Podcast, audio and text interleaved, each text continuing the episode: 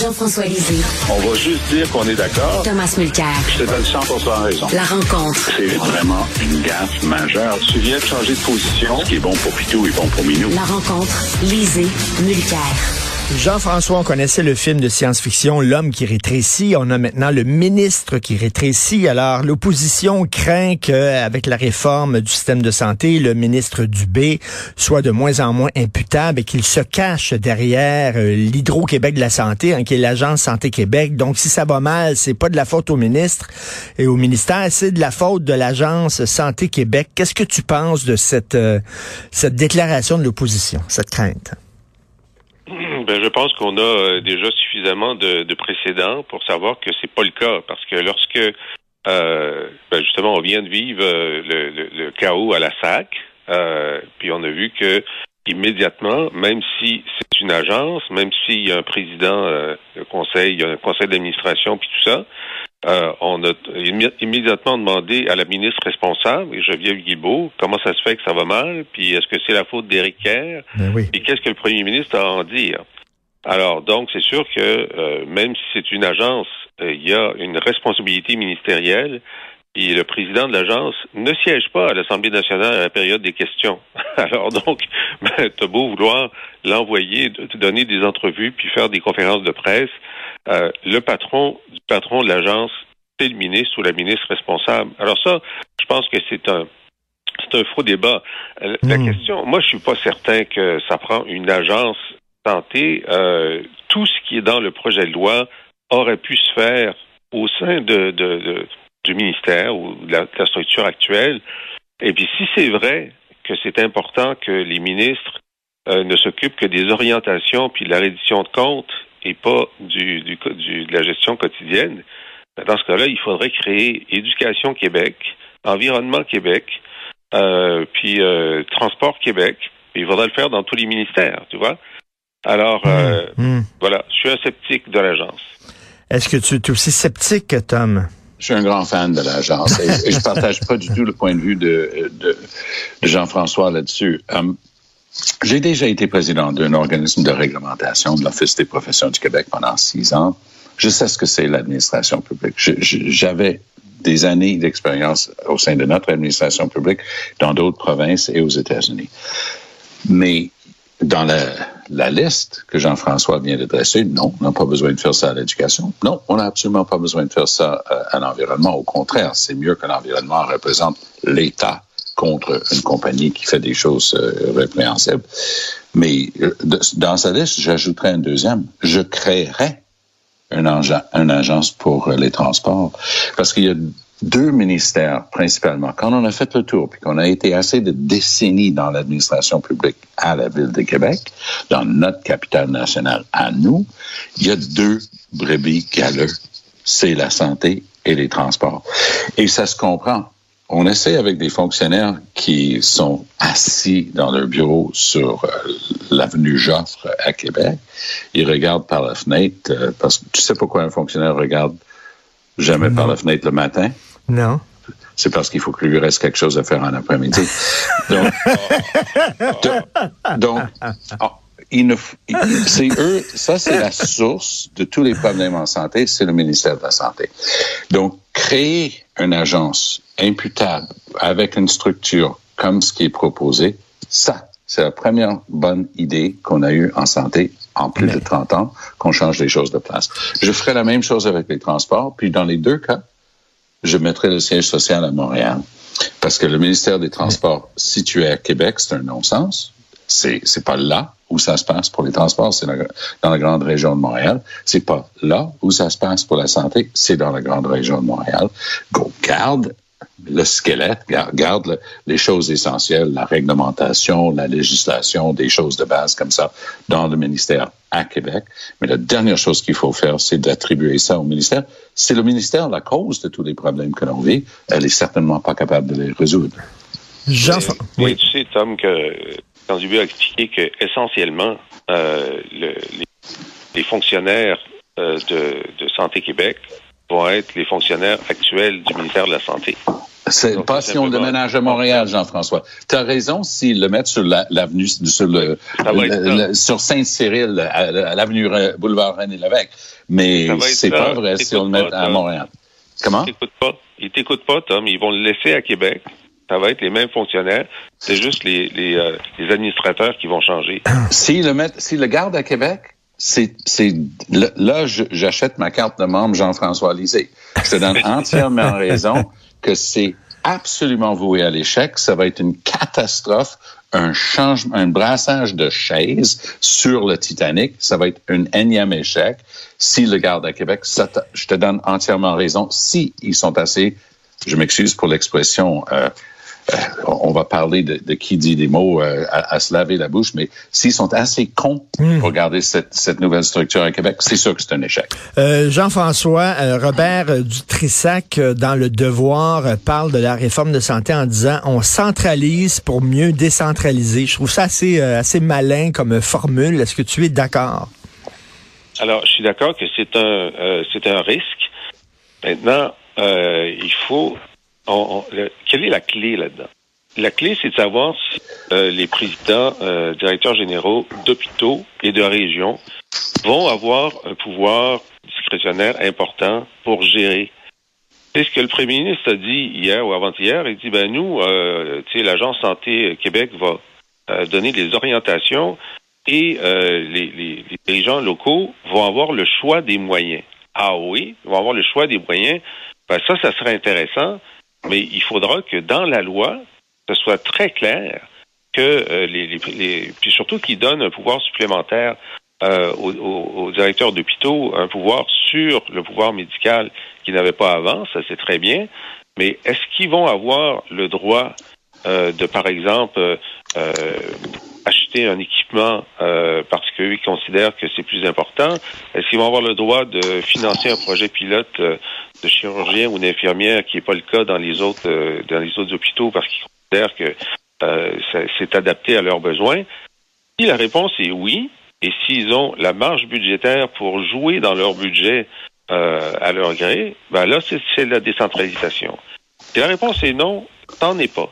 Et ça, on va le savoir dans l'étude article par article du projet de loi. Est-ce que, euh, Tom, est-ce que euh, M. Dubé est en train de réaliser le wet dream de Gaétan Barrette, comme le disait Gabriel Nadeau-Dubois? Moi, ça m'a juste fait sourire quand j'ai entendu ça. Mais je, je soupçonnais au moment où il l'a sorti que GND réalisait pas euh, quel combien de watts avait euh, le bouton qui venait d'appuyer. Euh, un wet dream, pour le traduire dans des termes savants en français, c'est une éjaculation nocturne.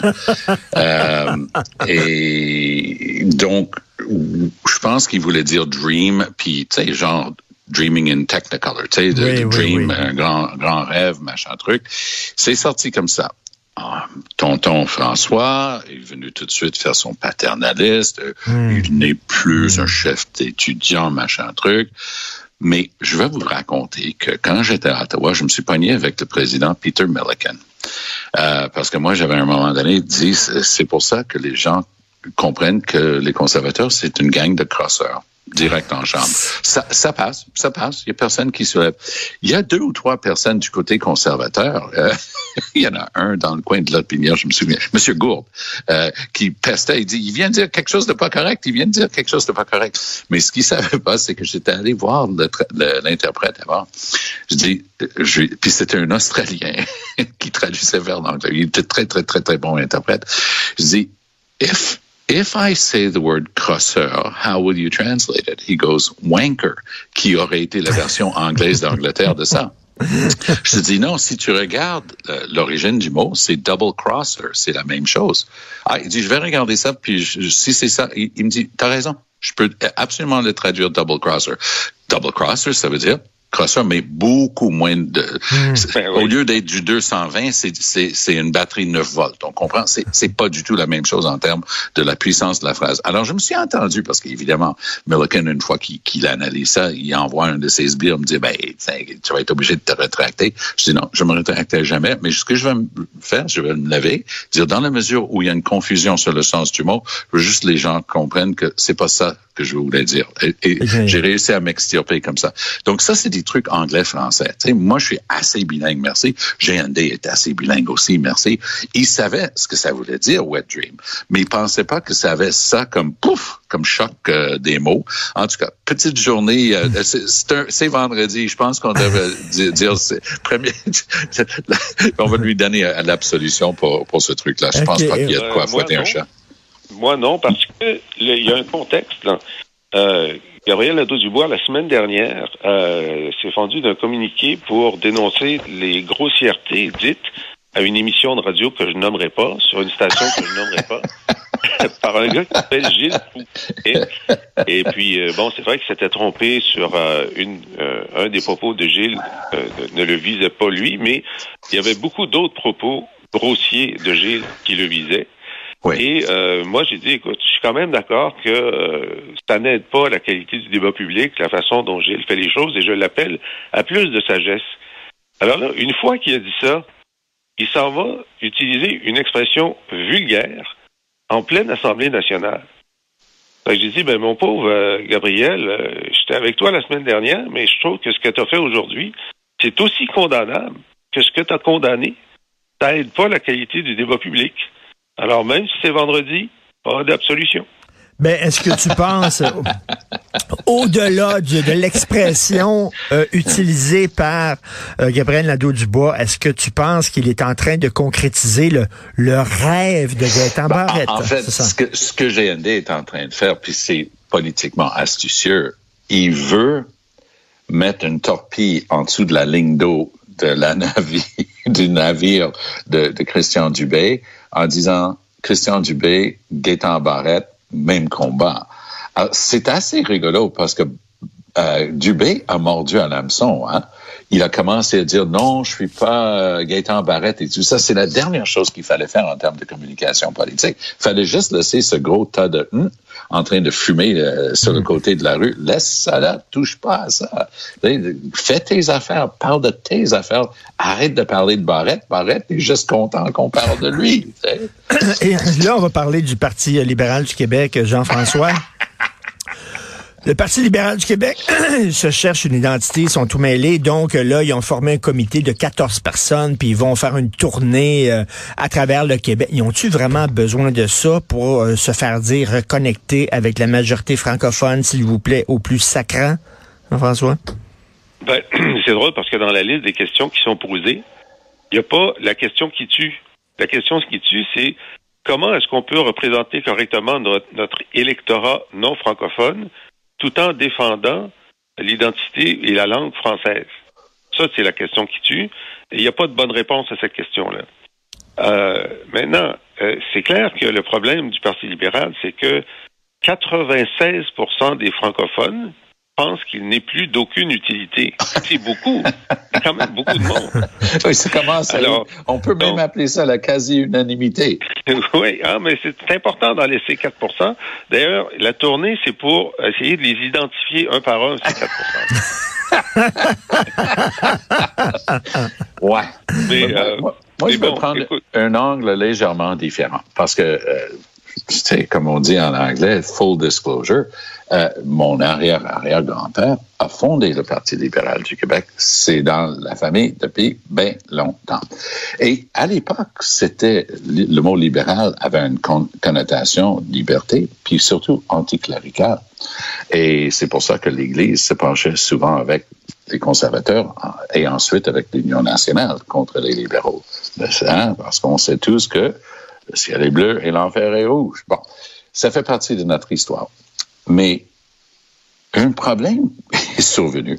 C'est-à-dire, le Parti libéral était, c'est le cas de le dire, une coalition des fédéralistes. Donc, autour de la même table du Conseil des ministres, j'avais en face de moi un ancien chef du Parti conservateur du Canada, progressiste conservateur, euh, Jean Charest.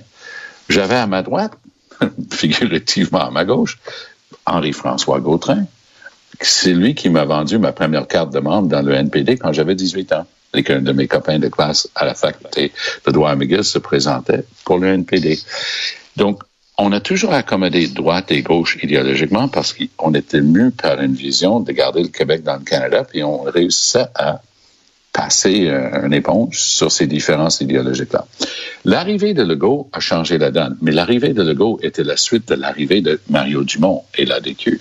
Parce que l'ADQ disait, euh, j'en ai cure de vos affaires, moi je veux m'occuper de l'équité intergénérationnelle, on dépense trop, on a trop de gouvernement au Québec, on est en train de mettre les dettes sur le dos des générations futures.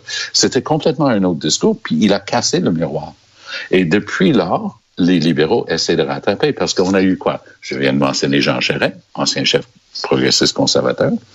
On a eu Philippe Couillard, une personne très conservatrice dans, son approche, euh, austérité et ainsi de suite. Dominique Anglade, pour qui je vois une très grande admiration, mais on peut juste dire qu'elle sortait, elle a été avec la CAQ, avec le mm. parce qu'elle était confortable quand elle est allée. Il y a des choses qui l'ont rendue inconfortable, euh, transférée du côté libéral, mais elle avait travaillé pour McKinsey avant. C'est quelqu'un qui, économiquement, penche pas mal plus à droite. Et là, et je veux faire attention d'ouvrir en disant j'aime André Pratt. J'ai travaillé avec André Pratt, je le connais bien, c'est quelqu'un que j'aime énormément comme personne et c'est un gars brillant et, j'aime ses idées. Mais c'est encore une fois une personne, du moins avec un C minuscule, conservatrice. Il est très conservateur.